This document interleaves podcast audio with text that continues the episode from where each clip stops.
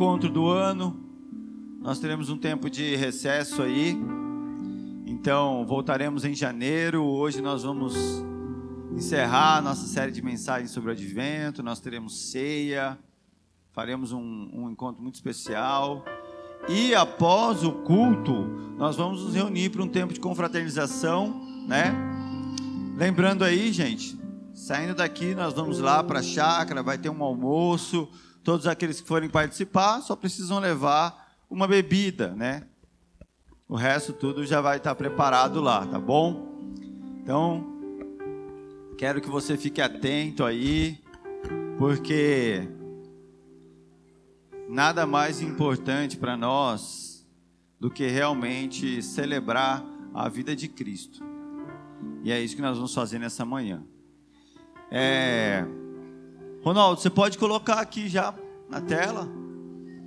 Então, sobre o advento, gente, há quatro, há quatro semanas atrás nós demos início falando de Gênesis. Não sei se você já leu a sua Bíblia lá em João capítulo 1, né?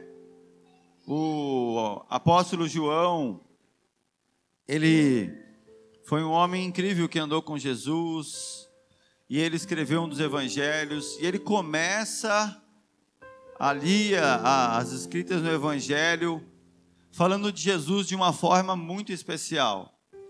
Então ele fala assim: quando nós pensamos em Jesus crucificado, pensamos em Jesus andando e fazendo milagres, João começa dizendo: No princípio era o Verbo, e o Verbo estava com Deus, e o Verbo era Deus. João, ele descreve Jesus da maneira mais profunda e plena que existe. Jesus, antes de todas as coisas, já existia.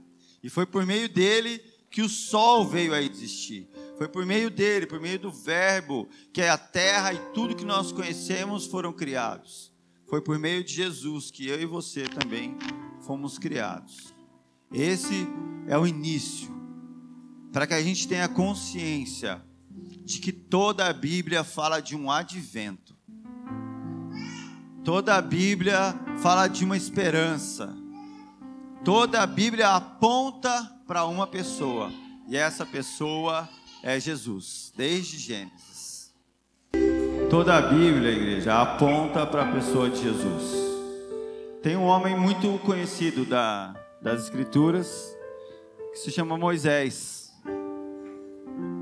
E eu acho que todo mundo já ouviu a história de Moisés, o mar se abrindo, o povo sendo retirado lá do Egito. E o pessoal indo em direção à terra prometida. Todo grande homem de Deus, ele é identificado por uma característica. Sabe o que identifica um homem de Deus? O fato da vida dele apontar para algo que é maior do que ele mesmo.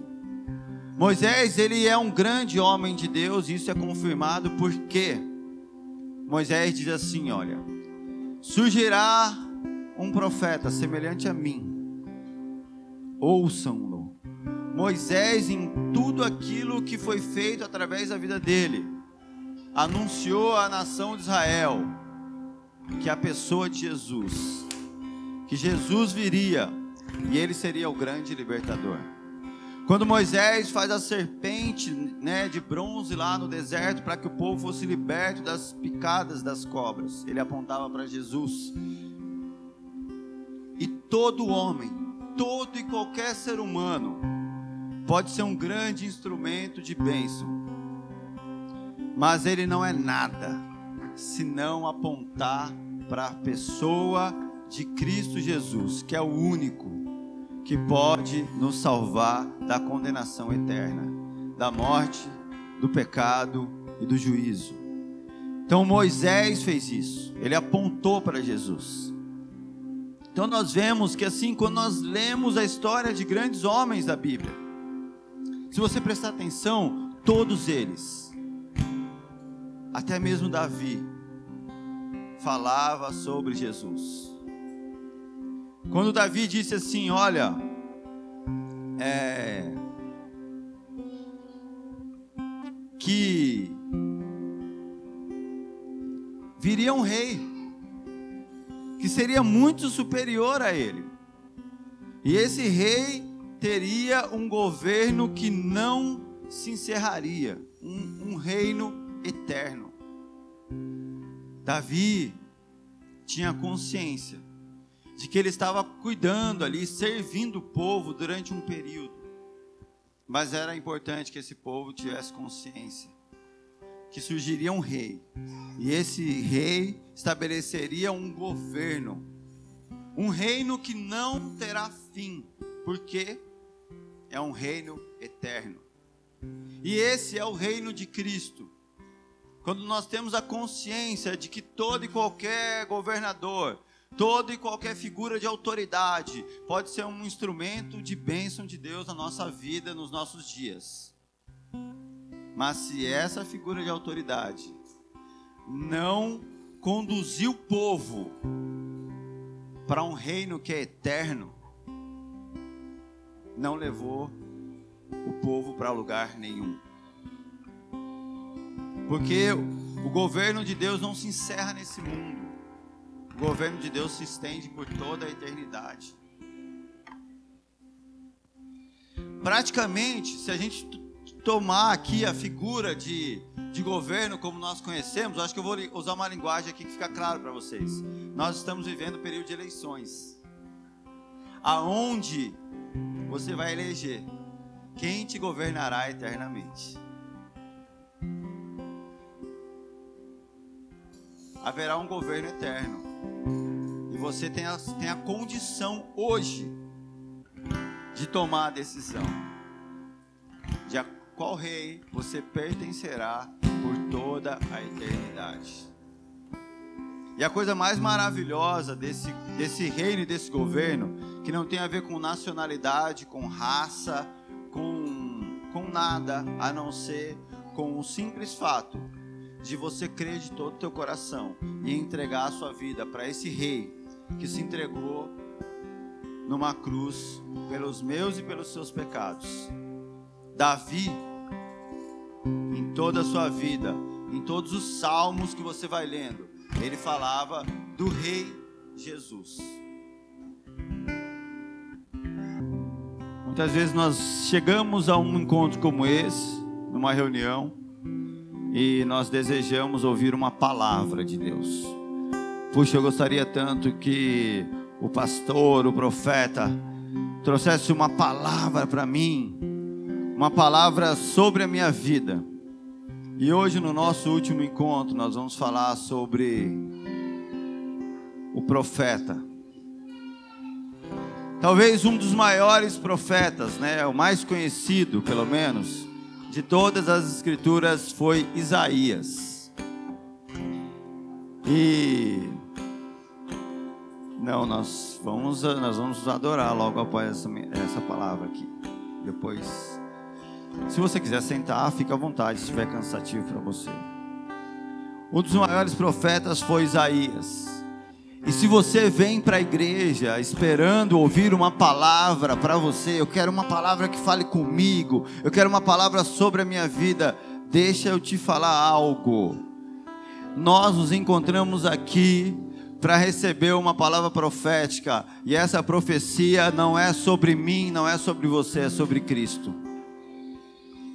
Se você está com um grande problema e você quer ouvir uma palavra para que os seus problemas se resolvam, e Cristo não é o suficiente para isso, me desculpa, mas nós não temos mais nada o que te oferecer. Porque nós queremos que Cristo é suficiente. E Cristo não é somente o melhor, mas Ele é tudo que nós temos e que pode nos transformar. Isaías não só Vou dar um exemplo para vocês de uma reunião como essa. Jesus, ele em Lucas capítulo 4, versículo 14. Jesus chega numa reunião semelhante a essa aqui, ó. ele entra. E é, eu acredito que se Jesus estivesse aqui hoje pregando para nós, seria mais ou menos assim. Eu vou ler aqui, ó. Então, pelo poder do Espírito, voltou Jesus para a Galiléia e a sua fama correu por toda aquela região.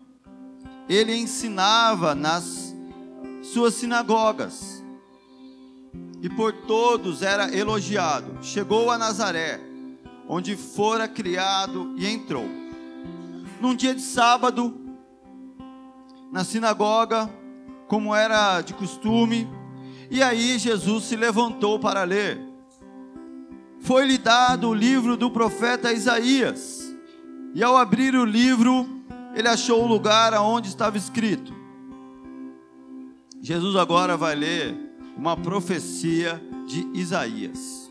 E ele lê o seguinte, a seguinte profecia: O espírito do Senhor está sobre mim, porque ele me ungiu para anunciar as boas novas aos pobres enviou-me para proclamar liberdade aos cativos, dar vista aos cegos, para libertar os oprimidos e anunciar o ano aceitável do Senhor. E fechando o livro, ele devolveu ao assistente e sentou-se. Os olhos de todos na sinagoga estavam direcionados para Jesus. Então Jesus começou a dizer: Hoje se cumpriu esta escritura que vocês acabam de ouvir. Jesus lê o profeta Isaías e o que, que ele está comunicando para aquele pessoal? Ele fecha o livro e diz: É sobre mim. Nós estamos reunidos aqui porque as profecias se cumpriram na pessoa de Jesus. Nós estamos reunidos aqui para falar de Cristo, porque Ele é a melhor mensagem que nós temos a comunicar. Nós estamos reunidos aqui porque toda a Escritura aponta para Cristo, porque a fé que nós professamos se chama cristianismo é o nome dele, é a pessoa dele, é a vida dele, é a morte dele, é a ressurreição dele que produz vida em nós. Então, se Jesus estivesse aqui hoje, ele fecharia esse livro e diria para vocês: é sobre mim. A vida que cada um de nós deve viver é sobre ele, é sobre a pessoa de Cristo. Porque foi por Ele, foi por meio dele e para Ele que são todas as coisas. Cristo espera que eu e você vivamos para a glória dele. A Bíblia não é um livro sobre Moisés, não é um livro sobre Davi, não é um livro sobre Isaías, mas é um livro sobre Deus. E a maneira como Deus nos amou de tal forma que Cristo se entregou em nosso lugar, para que nós pudéssemos viver. A cruz tem um episódio central, mas a ressurreição é a maior notícia e a melhor notícia que nós já recebemos. Ele ressuscitou, e quando ele ressuscitou, a morte foi vencida. Nós podemos agora entrar nos portões da eternidade para viver eternamente com Cristo.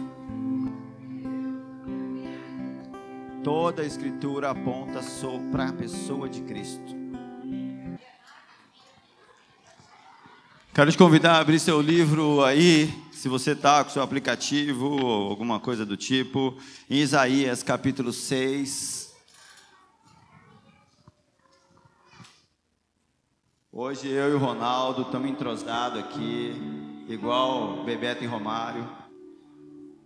As coisas estão fluindo para a glória de Deus. Isaías capítulo 6.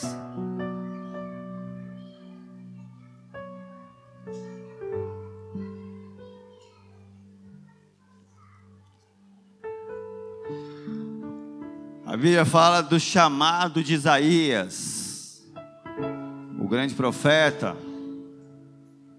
Igreja, é importante você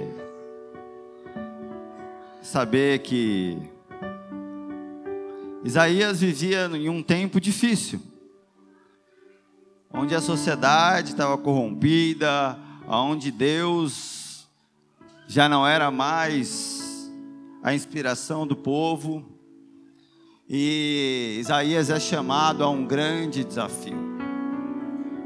Pense que Isaías e outros profetas como Jeremias foram duramente perseguidos por falarem a respeito de Deus com o povo, com a sociedade. Eles estavam apontando que o povo voltasse para Deus.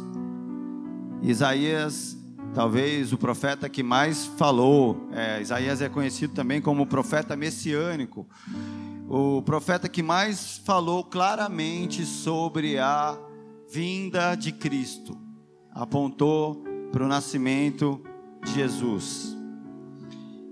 E de forma muito desafiadora, quero te convidar a ler o capítulo 6 aqui comigo. Diz assim, ó: No ano em que morreu o rei Uzias, eu vi o Senhor assentado sobre um alto e sublime trono, e a aba do seu manto enchia o templo.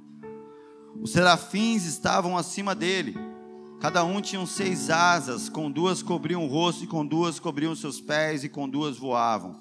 E eles clamavam uns aos outros, dizendo: Santo, Santo, Santo é o Senhor dos exércitos. Toda a terra está cheia da sua glória. Os umbrais da porta se moveram com a voz do que clamaram, e o templo encheu-se de fumaça. Então eu disse: Ai de mim, que vou perecendo, porque eu sou um homem de lábios impuros, e eu habito no meio de um povo de impuros lábios mesmo assim, os meus olhos viram o Rei, o Senhor dos exércitos. Um dos serafins, porém, voou na minha direção, trazendo na mão uma brasa viva que ele tirara do altar com uma tenaz.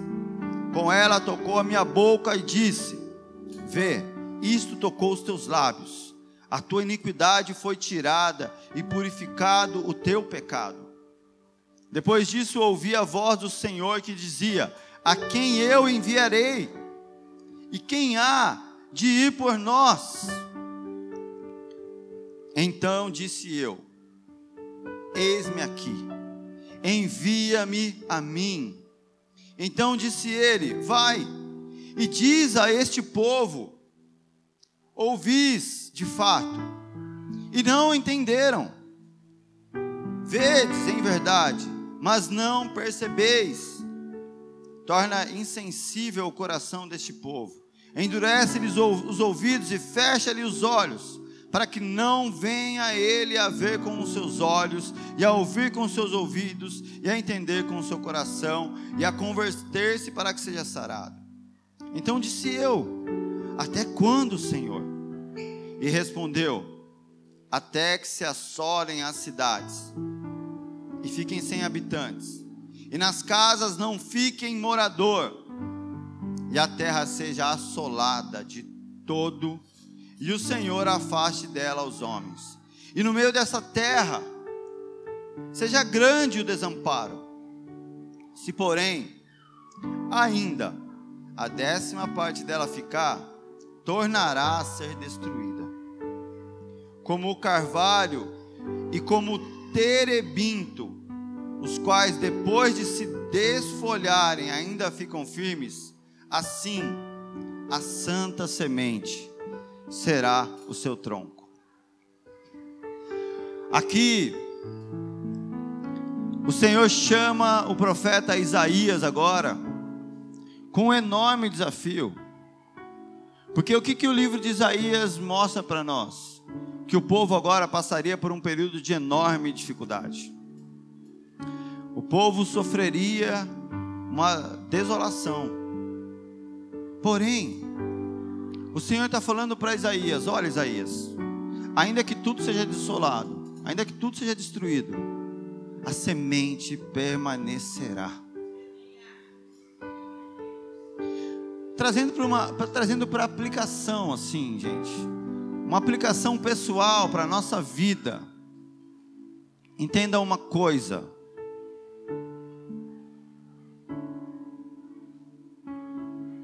Talvez você tenha passado e passa por situações assim inesperadas e situações que você não deseja. O Senhor, o alvo dele é fazer frutificar essa semente. Aqui nesse caso, Isaías estava falando de uma semente que estava ali no meio do povo de Israel, na genealogia que daria continuidade agora até chegar em quem? Jesus. Essa semente iria permanecer no meio do povo. E por mais que inúmeras circunstâncias aconteçam, o desejo de Deus é que a semente do Evangelho permaneça no nosso coração que ela frutifique e produza os frutos de Cristo em nós. Isso é o melhor que nós podemos ter. É sobre isso que a Bíblia fala, é para isso que a Bíblia aponta. Esse é o chamado de Isaías, quando Deus fala assim: Olha, Isaías vê o Senhor, e aí ele fala: O que, que eu vou fazer agora? Deus fala: quem há de ir por nós? Quem há de propagar essa mensagem agora? Essa é a convocação. E Isaías, no capítulo 7, capítulo 7, versículo 13. Coloca o próximo aí, Ronaldo. Capítulo 7, verso 13 diz assim: Então Isaías disse: Ouve agora, ó descendência de Davi. Pouco vós afadigardes os homens, senão que ainda afadigareis também o meu Deus. Portanto, o mesmo Senhor vos dará um sinal. A virgem engravidará e dará à luz um filho. E esse será chamado Emanuel.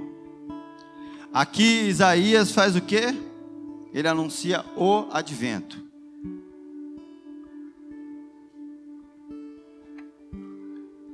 É o próximo, Ronaldo. Não esse. O anterior.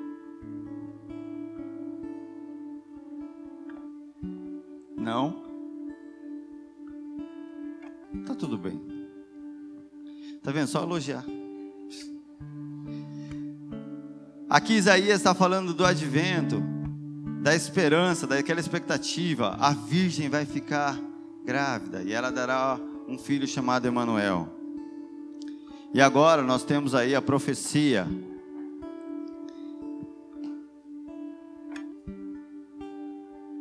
a profecia de Isaías que está no livro, no capítulo 61. Capítulo 61, olha o que Isaías diz aqui: O Espírito do Senhor Deus está sobre mim, porque o Senhor me ungiu para pregar as boas novas aos pobres, enviou-me a restaurar os contritos de coração e proclamar liberdade aos cativos e abertura de prisão aos presos, e apregoar o ano aceitável do Senhor e o dia da vingança do nosso Deus, e consolar os tristes. Quero que você, junto comigo, imagine Isaías, há centenas de anos atrás falando com a nação de Israel e liberando uma profecia dessa. O que, que aquele povo pensava? Só que agora, a nossa realidade é que Jesus entra na sinagoga, ele abre este livro e ele diz: Hoje se cumpriu. Há dois mil anos atrás, aproximadamente, esta profecia de Isaías se cumpre na pessoa de Jesus.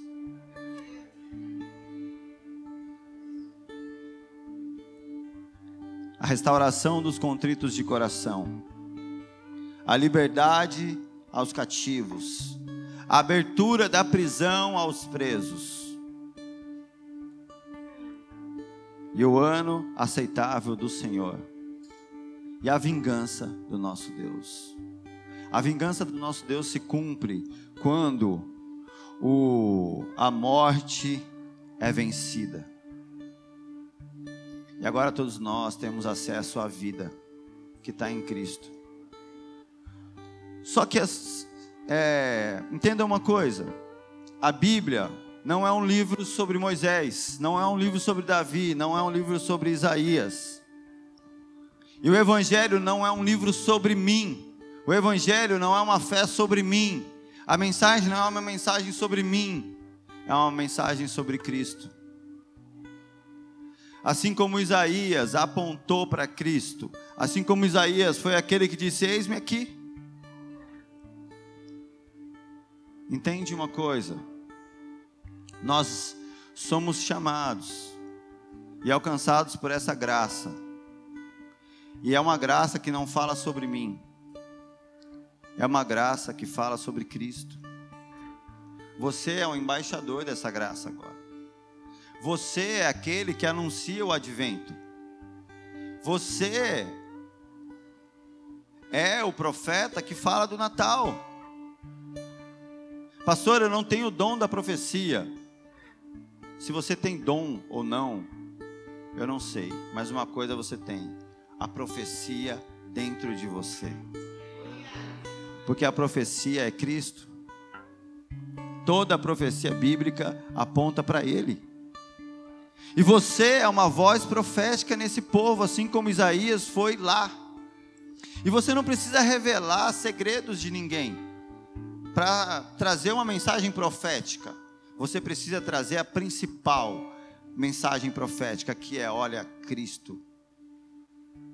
Ele que tira o pecado do mundo, Ele que abre a porta da jaula dos cativos, que cura os quebrantados de coração, Ele está disponível a você. Basta você crer e basta você se entregar, que aí você tem acesso à vida eterna com Ele. Você é essa mensagem profética, porque toda ela aponta para a pessoa de Jesus. Aqui Isaías traz a profecia sobre Jesus. Isaías também fala do Natal. Isaías 9, capítulo 6. O Natal é anunciado pelo profeta Isaías a partir do versículo 6 ele diz: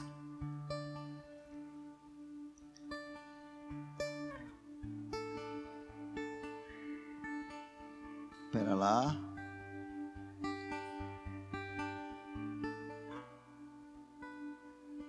Ai, gente. Abri Provérbios. Isaías 9, capítulo 6. Porque um menino nos nasceu um filho se nos deu, o principado está sobre os seus ombros, e o seu nome será maravilhoso, conselheiro, Deus forte, Pai da eternidade, príncipe da paz. Do aumento do seu governo e paz não haverá fim. Reinará sobre o trono de Davi e sobre o seu reino, para estabelecer e fortificar em retidão e justiça, desde agora e para sempre. O zelo do Senhor dos Exércitos fará isso. Aqui, se cumpre o Natal. Na pessoa de Jesus. Amém?